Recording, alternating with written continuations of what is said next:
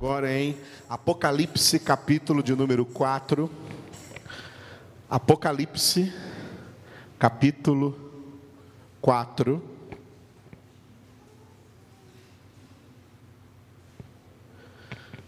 Aleluia.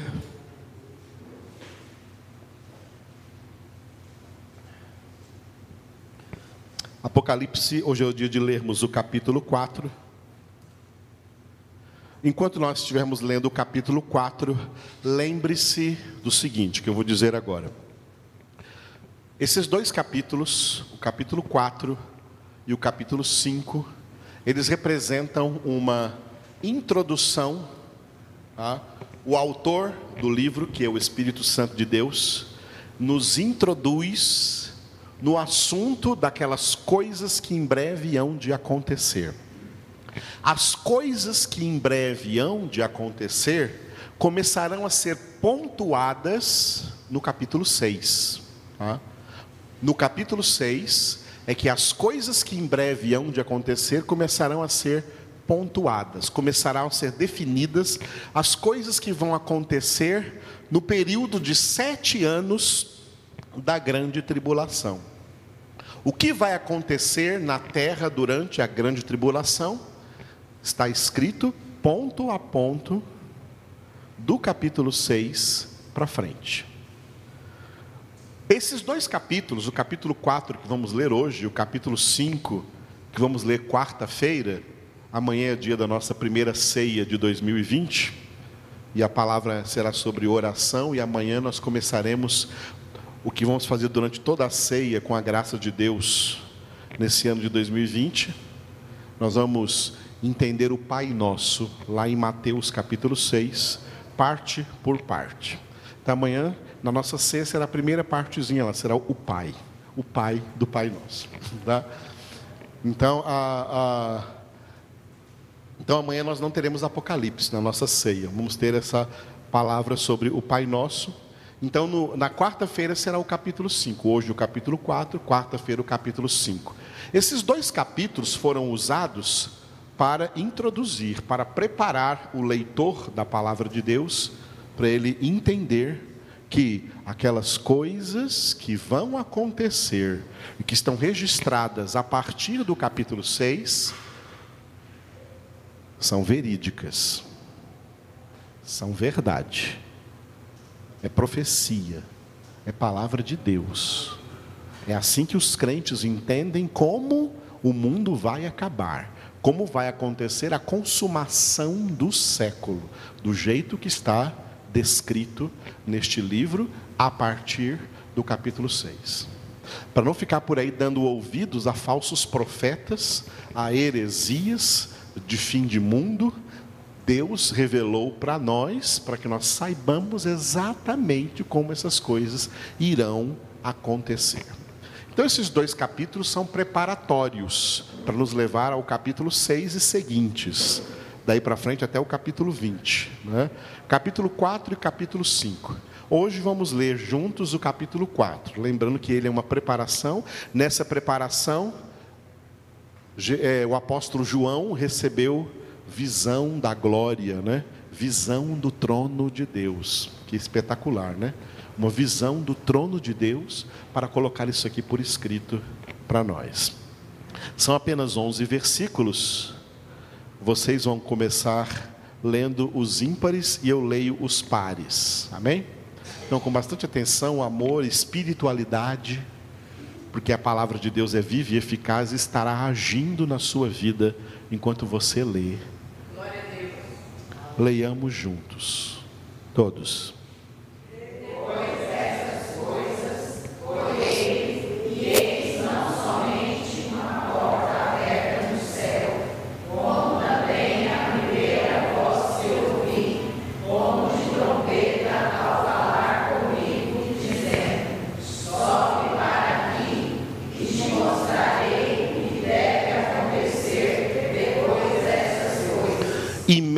Imediatamente eu me achei em espírito, e eis armado no céu um trono, e no trono alguém sentado.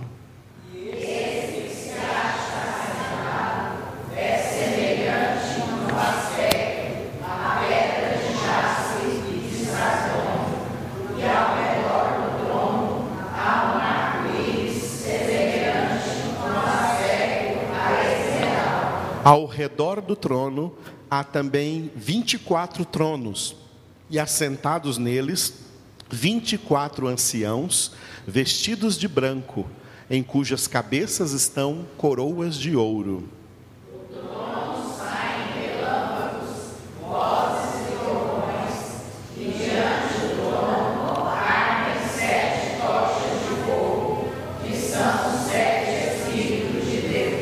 Há diante do trono um como que mar de vidro, semelhante ao cristal, e também no meio do trono e à volta do trono, quatro seres viventes, cheios de olhos por diante e por detrás.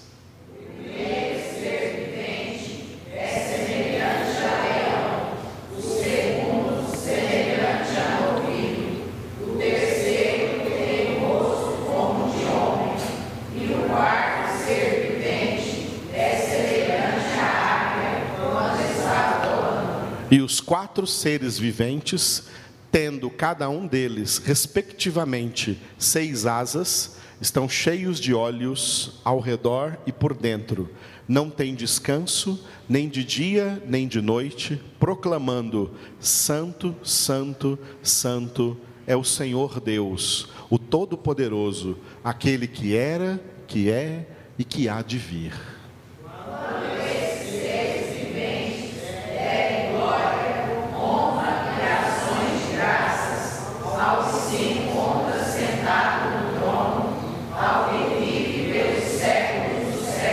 Os 24 anciãos prostrar-se-ão diante daquele que se encontra sentado no trono, adorarão o que vive pelos séculos dos séculos e depositarão as suas coroas diante do trono, proclamando: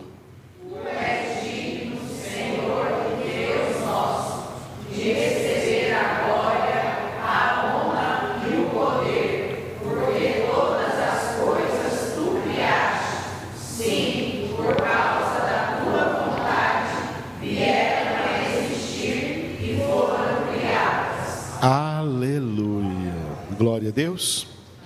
Nós chegaremos a meditar em um por um desses versículos. Mas agora nós vamos voltar para o primeiro capítulo, onde nós estamos ainda meditando lá no início. E eu vou fazer para vocês, não estou com pressa, tá? Eu vou fazer para vocês explicação de cada um desses versículos. Lá em cima ficou meio deslocado, meio desfocado, muito alto, está escrito palavra atestada.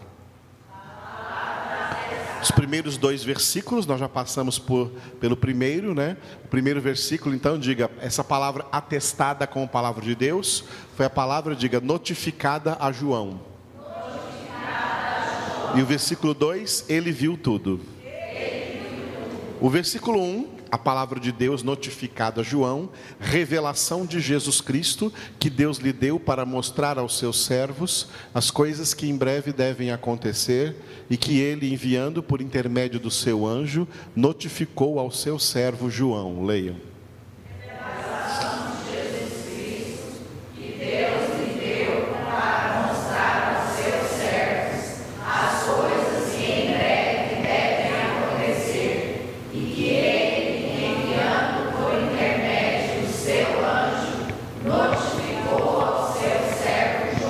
De vermelho, repita: as coisas que em breve devem acontecer. E dentro do Apocalipse, essas coisas começaram a ser reveladas a partir do capítulo de número 6. E pela nossa conta estaremos lendo aqui ele no sábado que vem. Muito bem.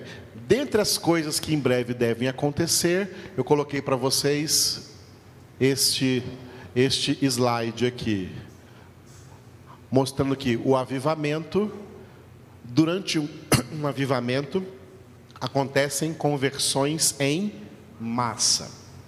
O último avivamento foi o avivamento denominado como avivamento pentecostal.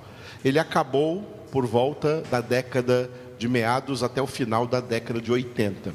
Sempre depois de um avivamento vem um resfriamento. Em um resfriamento o que acontece é, diga, multiplicação da iniquidade, Esfriamento do amor. Apostasia. Esses, essas três coisas acontecem num período de resfriamento.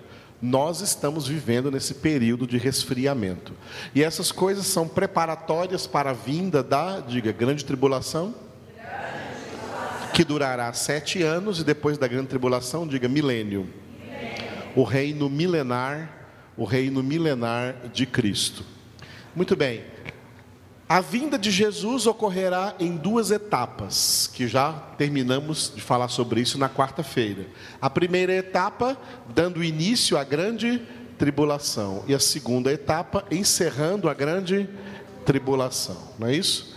Ah, antes da grande tribulação, Jesus vem sobre nuvens e irá fazer duas coisas: ressuscitar os salvos, cujas almas estão no paraíso esperando essa ressurreição, e arrebatar a igreja fiel os crentes fiéis, os eleitos que estiverem perseverando na sua santificação sobre a terra.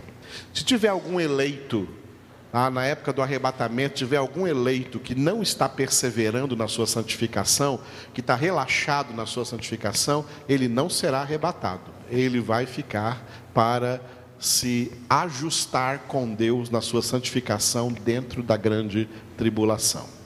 E existem muitos eleitos que não estarão convertidos ainda durante até o, até o arrebatamento da igreja, porque eles vão ser convertidos no grande avivamento que vai acontecer dentro da grande tribulação, profetizado no capítulo 7 de Apocalipse, que será a nossa pregação do domingo que vem.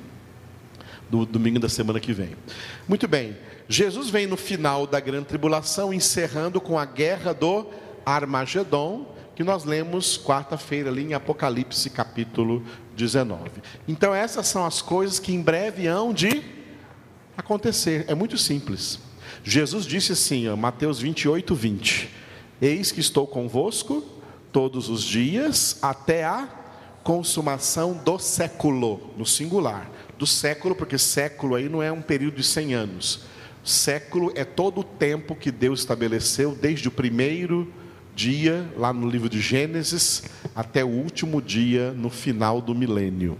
A consumação do século, o fim desse tempo, vai ser com mil e sete anos. Está profetizado isso, mil e sete anos. Sete anos de grande tribulação e mil anos do reino milenar de Cristo. É assim que esse período da história da humanidade será encerrado. Tá? Então está bem resumido para vocês aqui nesses dois slides, no anterior, nesse aqui e nesse de agora, da vinda de Jesus. Nesses dois slides eu resumi para vocês aqui, tá? Ensinamentos muito profundos. E para falar sobre eles, um por um, demoraria muito mais tempo. Mas eu resumi para vocês as coisas que vão acontecer, estão resumidas aí dentro, ok? Muito bem. É... O versículo 2 Diga, ele viu tudo. Porque Jesus falou com o apóstolo João, não apenas em palavras, mas também em visões. Ele mostrou, ele mostrou a João. João teve várias experiências, até como nós lemos hoje no capítulo 4, de ser arrebatado em espírito, ou seja, significa isso que o corpo dele ficou lá na prisão, na ilha de Pátimos, e Deus levou o espírito dele de João para ver o trono de Deus, para começar a revelar para ele as coisas que em breve deveriam acontecer. Isso significa ser arrebatado em espírito. Né? Geralmente isso acontece fora do corpo. Ele ficou lá dormindo na cadeia e o Senhor o levou em espírito para ver o trono. No, no capítulo 4. Aqui no capítulo 1, né? A palavra de Deus que foi atestada, né? a revelação, o conhecimento de Deus, o qual João, revelado a João, e João é esse que está falando nesse versículo 2, o qual atestou a palavra de Deus e o testemunho de Jesus Cristo quanto a tudo o que viu. Repita. O qual atestou a palavra de Deus e o testemunho de Jesus Cristo quanto a tudo o que viu. Então, o apóstolo João, né, como apóstolo, ele autentica o Apocalipse como um dos livros do Novo Testamento.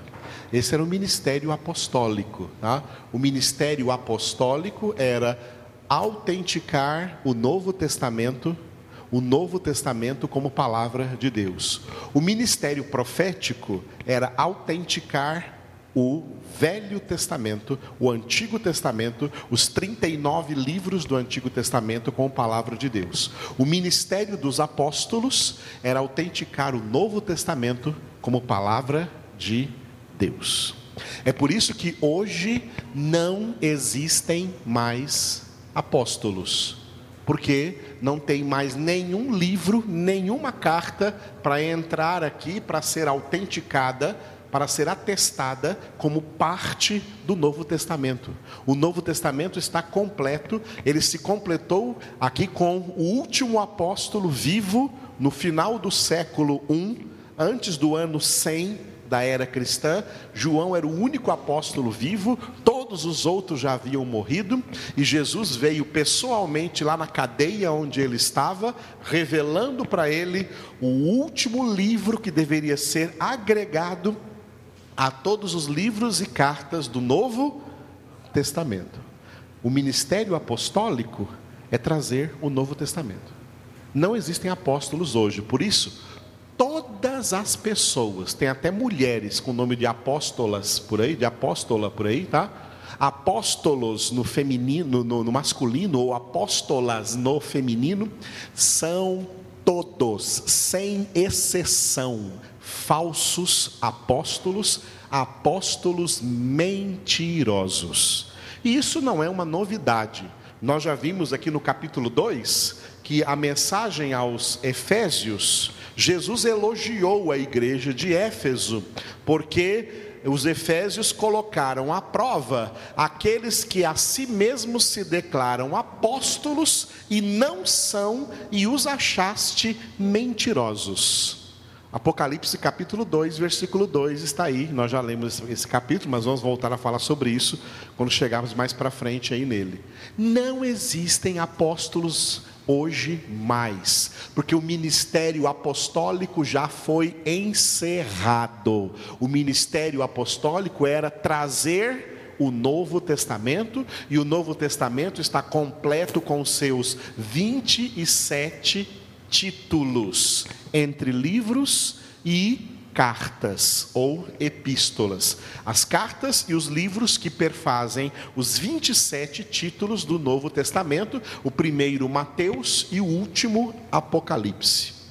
João aqui está atestando como palavra de Deus. Isso significa ali, João é aquele que atestou a palavra de Deus e o testemunho de Jesus Cristo. E essa, esse verbo atestar ali significa autenticar apostolicamente este livro como palavra de Deus, como parte do Novo Testamento.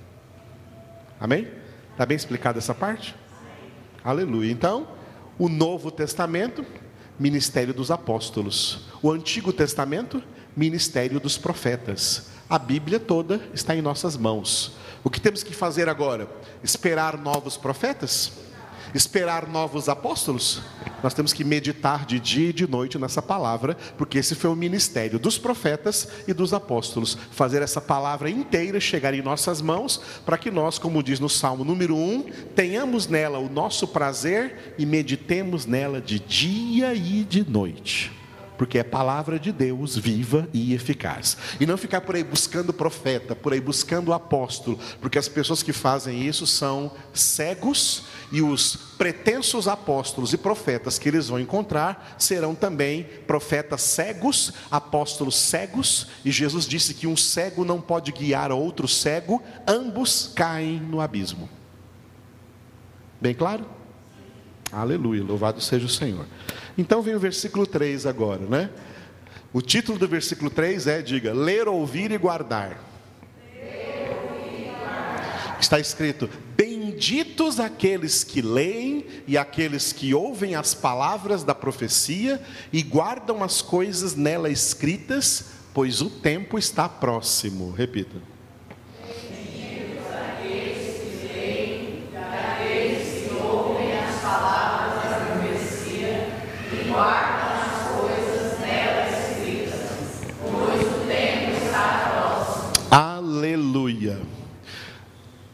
Quando o apóstolo João, voltando ao versículo 2, vem atestando o Apocalipse, o último livro da Bíblia, como parte do Novo Testamento, o que que ele está fazendo espiritualmente? Está fazendo o seguinte: nenhum dos 66 livros da Bíblia, desde Gênesis até Apocalipse, nenhum dos 66 livros da Bíblia pode ser tomado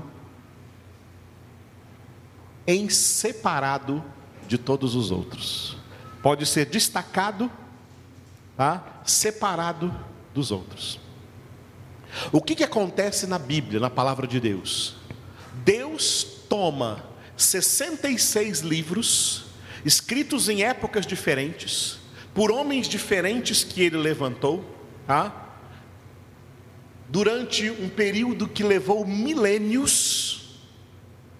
O Novo Testamento não levou milênios, porque o Novo Testamento foi escrito todo dentro de um único século, o século, o século 1, século 1 da era cristã, mas o Antigo Testamento levou milênios para ser escrito. Então, todo esse período de tempo, Deus usou homens, levantou homens, como Moisés, até o apóstolo João, levantou esses homens santos, como Pedro escreveu, e Pedro é um deles, para falarem da parte de Deus, movidos pelo Espírito Santo. E cada livro e carta escrita por esses homens, ao serem reunidos em uma só biblioteca. A palavra Bíblia, ela vem do grego e ela significa livros. Bíblia, a palavra Bíblia significa livros no plural. Porque livro no singular é biblion e Bíblia é livros no plural.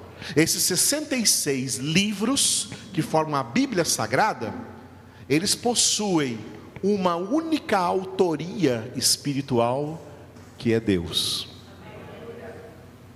Vários autores humanos, mas um único autor espiritual, um único autor divino que é Deus. E quando esses livros são reunidos aqui na Bíblia, eles fazem com que a Bíblia se transforme em um único livro.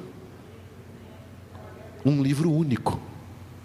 A Bíblia tem que ser entendida por nós como um livro único não como 66 livros diferentes um do outro, mas 66 livros unidos, reunidos espiritualmente por Deus, para ser um livro único, onde estão todas as coisas que Deus quis nos revelar antes de irmos para a glória.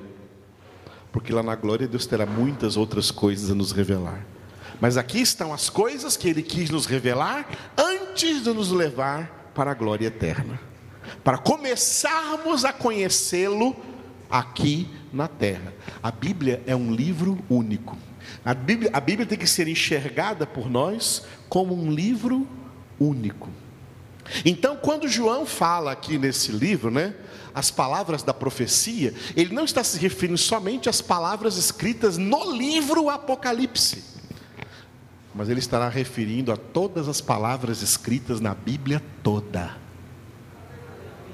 Porque, como Jesus disse para Satanás, citando o Deuteronômio lá no Antigo Testamento, não só de pão viverá o homem, mas de toda, toda, toda, toda a palavra, não partes da palavra, mas toda a palavra que procede da boca de Deus. Portanto, nós se somos filhos de Deus, temos como filhos de Deus a obrigação de meditarmos de dia e de noite em toda a palavra de Deus, e se algum crente não estiver fazendo isso, ele não é filho de Deus, ele é filho do diabo. Porque Deus não tem crentes preguiçosos de Bíblia como filhos. Deus tem como filhos quem ama a palavra de Deus. Por isso, em Isaías capítulo 66, versículo 2, lá ele disse: É esse o homem para quem eu olharei, o quebrantado de espírito e humilhado de espírito, e que treme da minha palavra. Esse é o homem para quem eu olharei. Esse aí que é meu filho. Essa cambada de crente preguiçoso de Bíblia, que tem preguiça de ler Bíblia, que não tem prazer na palavra de Deus, que não medita na palavra de Deus, eles são instrumentos de Satanás dentro das igrejas. Bem claro? Não são filhos de Deus. Filhos de Deus se identificam com aquele homem do Salmo número 1, que não anda no conselho dos ímpios, não se detém no caminho dos pecadores, não se assenta à roda dos escarnecedores, porque o seu prazer está na lei do Senhor e nela medita de dia e de noite. E por isso ele é como uma árvore plantada junto à corrente de águas, que dá fruto na época própria, cuja folhagem não murcha, e tudo quanto faz prosperará. Crentes que não são desse jeito, eles são como os ímpios que estão registrados no restante do Salmo 1 os ímpios não são assim, são como a palha, não são como uma árvore, são como a palha levada pelo vento. São levados, por isso que são crentes levados por toda a influência, tá? Por toda a influência do mundo, porque não são como uma árvore, são como a palha levada pelo vento. Por isso, não prevalecerão na congregação dos justos, porque o Senhor conhece o caminho dos justos o caminho dos justos é Jesus. Eu sou o caminho, a verdade e a vida. O Senhor conhece o caminho dos justos, mas o caminho dos ímpios perecerá. Tá? Tem muito crente que tem o nome de crente, que tem o nome de evangélico, mas não é justo, não é filho de Deus, é ímpio, não é árvore, é palha. Não gostam de Bíblia, não gostam da palavra, não têm prazer nela. Os filhos de Deus têm o seu prazer na palavra do Senhor. E por isso eles fazem, no mínimo, três coisas: eles leem, eles ouvem, eles guardam. Diga, eles leem, ouvem, guardam. Leem, ouvem, guardam. Leem, ouvem, guardam. Mulheres, homens, todos, leem, ouvem, guardam. Está vendo o que é para fazer com a Bíblia? O que é para fazer com a Bíblia toda? É para fazer isso com a Bíblia toda: ler, ouvir e guardar. Ler. O brasileiro é preguiçoso de ler. Brasileiro é preguiçoso de ler. É por isso que o brasileiro está estragando o seu próprio idioma. O brasileiro é preguiçoso de ler e a preguiça do brasileiro de ler se refere, se reflete no jeito que ele fala as coisas erradas. Como falam errado? Não respeitam os plurais, os singulares, não respeitam pausas, não respeitam vírgulas, não respeitam pontos, não respeitam pontuação, não respeitam acentuação.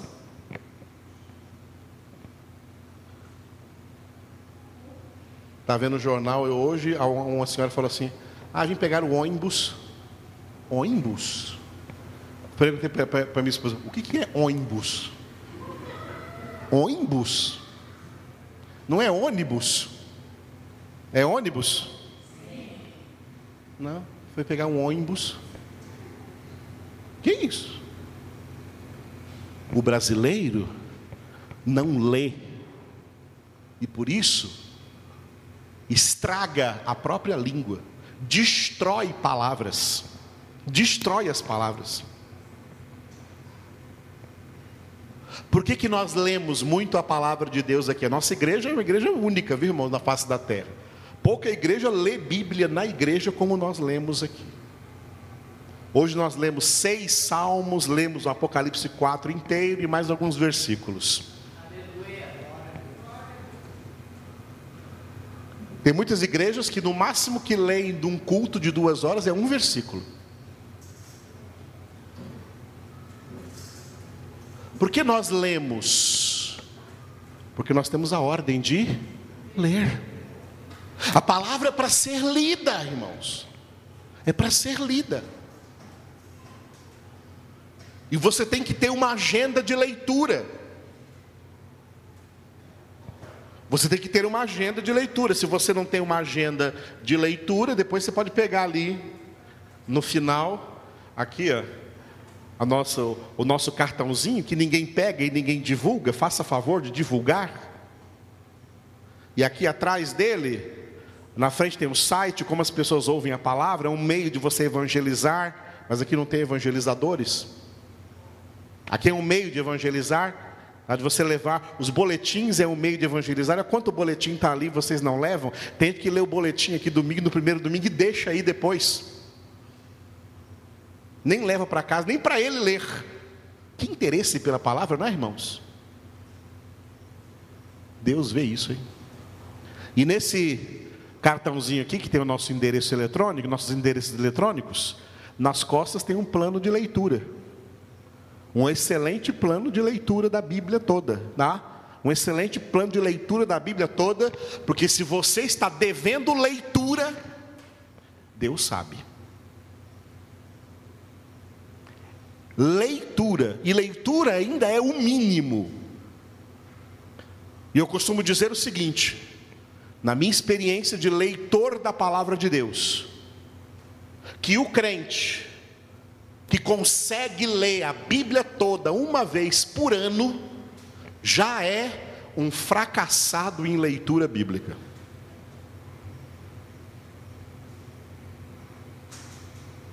Só que a maioria dos crentes não lê a Bíblia uma vez por ano, é nunca. Tem gente que tem crente que tem 50 anos de crente, nunca leu a Bíblia inteira uma vez sequer.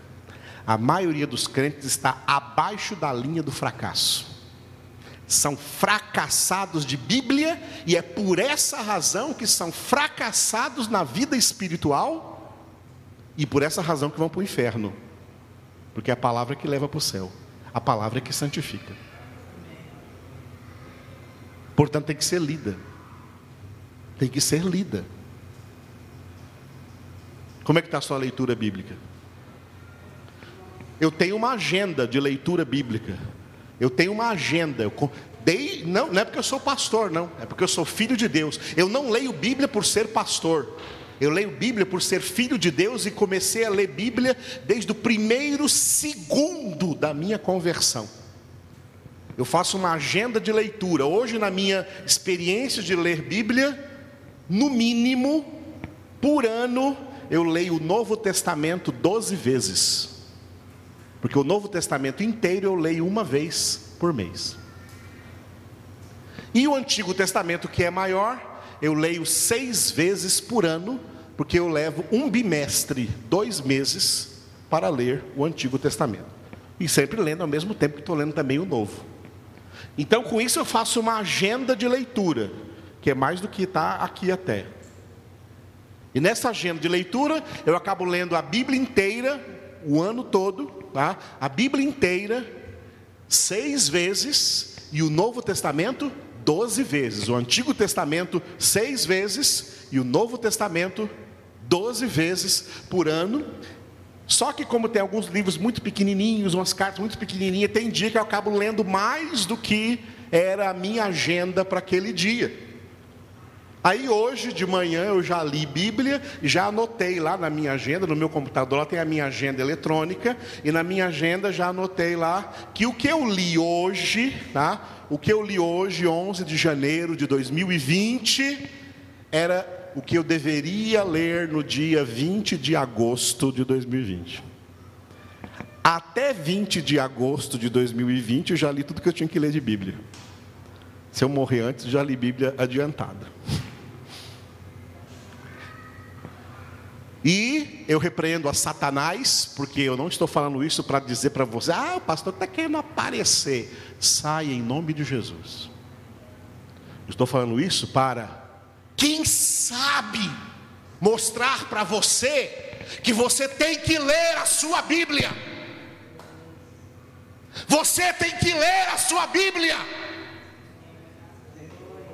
Todos os dias, irmão. Está entendendo isso? Mais do que respirar ar, mais do que beber água, mais do que comer comida, você precisa da palavra de Deus. Sem ela, sem salvação, porque ela é o próprio Jesus. Sem Jesus, sem salvação. Agora eu quero ouvir. Vai tomar vergonha na cara e começar a ler Bíblia a partir de hoje? Não, não estou ouvindo. Vai tomar vergonha na cara e começar a ler mais Bíblia a partir de hoje? Foi muito fraco esse sim aí. Tem gente que nem falou nada. Tem gente que não abriu a boca e Deus viu isso. Vai tomar vergonha na cara agora e começar a ler mais Bíblia a partir dessa noite? Sim. O Espírito Santo vai te fiscalizar.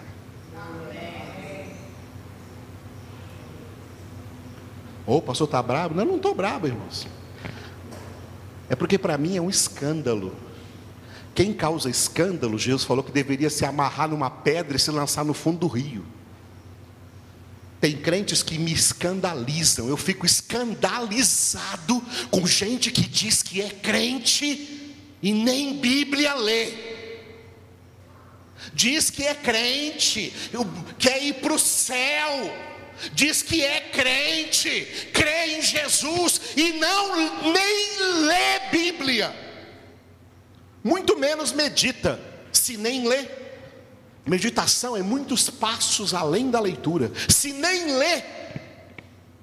O versículo 1 de Salmo não diz lê, diz medita, de dia e de noite. Meditação é além de leitura, são passos além da leitura. Os crentes não leem Bíblia. A Bíblia está saindo da vida dos crentes. Mas eles acham que são grandes crentes. Porcaria nenhuma. Com perdão da palavra. São filhos do diabo. Porque a palavra de Deus é que renova a mente. A transformação da vida é pela renovação da mente. E a única coisa que renova a mente de um homem é a palavra de Deus. Ah, o pastor fala de eleito. Será que eu sou eleito? Se você não tem fome de Bíblia, se você não tem sede de Bíblia, se você não tem desejo de Bíblia, se você não tem prazer de Bíblia, você não é eleito, você vai para o inferno. Agora você medite se é eleito ou se não é. O eleito tem o seu prazer na palavra de Deus.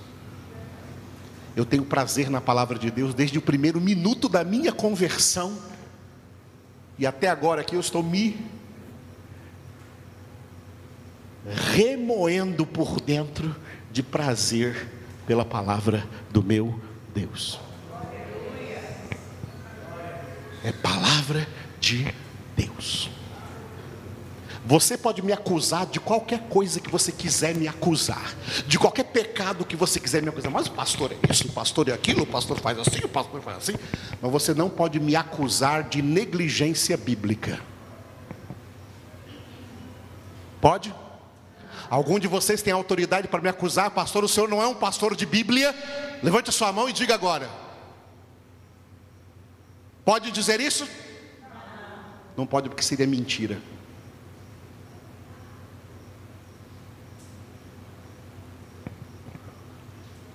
E é por isso que Deus me colocou aqui como pastor. 1 Pedro 5, o pastor tem que ser o modelo do rebanho. E o modelo que eu quero ser para o rebanho é modelo de crente que ama a palavra de Deus. E que por isso a lê, a ouve e aguarda. A lê, a ouve e aguarda. Lê, você lê em casa. E onde quer que esteja. Ouvir é aqui que você vem ouvir. O ouvir é necessário. Não adianta pensar que só lendo em casa vai estar bom para você, não. Você tem que ouvir, como você está ouvindo aqui. Ouvir alguém que já leu mais que você. Ouvir alguém que já aprofundou mais que você. Para esclarecer para você coisas que você somente lendo não vai entender. Mas você tem que vir ouvir. Por isso que a congregação é importante, que é o lugar de ouvir a palavra que você está lendo. Se você só ler, não vai conseguir guardar. Mas se você ler e ouvir, você terá melhores condições para guardar. Porque guardar, guardar é obedecer. E só edifica sobre a rocha quem obedece.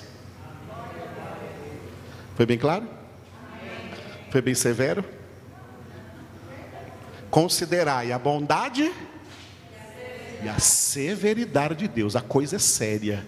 Com Deus não se brinca, de Deus não se zomba, porque horrenda coisa é cair nas mãos do Todo-Poderoso e muita gente vai cair. Portanto, Levante-se na sua vida espiritual. Não seja um medíocre na sua vida espiritual. Seja o que a Bíblia faz você fazer na vida espiritual. Seja mais que vencedor na vida espiritual. Porque Deus já deu para nós, em Cristo Jesus e no Espírito Santo, tudo o que nós precisamos para ser mais que vencedores. Então, nesse ano novo, tome pé da sua vida espiritual. Seja homem de Deus, mulher de Deus. Aí vocês vão ser também casais de Deus. Aí ser também pais e mães de Deus, filhos e filhas de Deus, pessoas de Deus, profissionais de Deus no seu trabalho. Porque o mundo já está cheio demais de escândalos por parte de crentes. Ontem fiquei escandalizado ao ver a notícia de três pastores evangélicos levando pessoas para Portugal ilegitimamente. Foram presos os três. Né? por contrabando de seres humanos, por tráfico de seres humanos. Ah, vai evangelizar Portugal. Não, senhor, não tem evangelizar, não, porque ninguém evangeliza fora da lei. A gente evangeliza com honestidade. Honestidade faz parte do evangelho que nós pregamos. Faz parte de praticar essa palavra que os crentes não estão lendo, nem ouvindo e nem guardando. Aí diz que são crentes.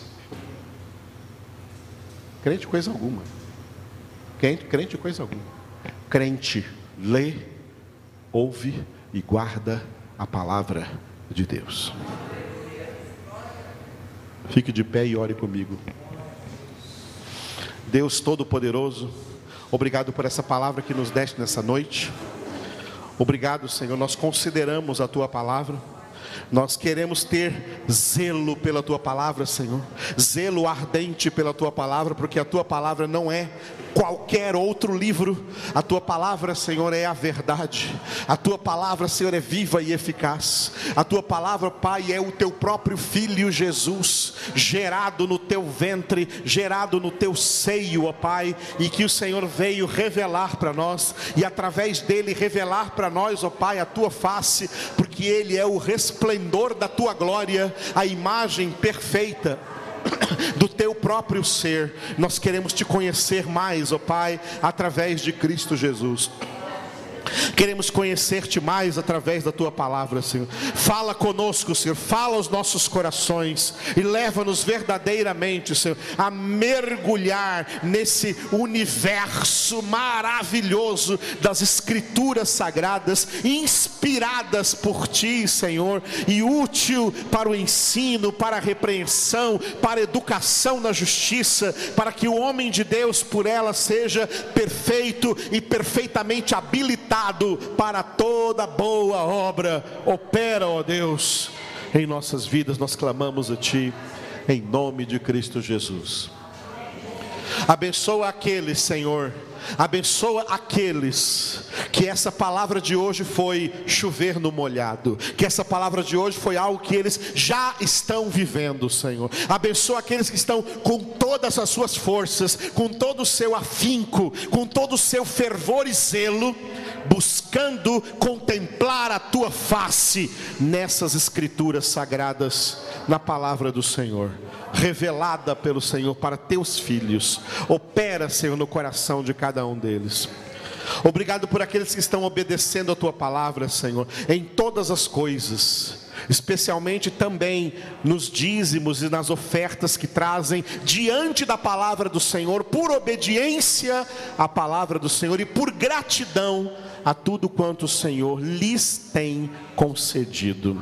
Abençoa aqueles que não negociam dízimos e ofertas com mercenários, mas que honram a pregação legítima da tua palavra com essas ofertas, mostrando que o Deus deles não é o dinheiro, o Deus deles é o Senhor.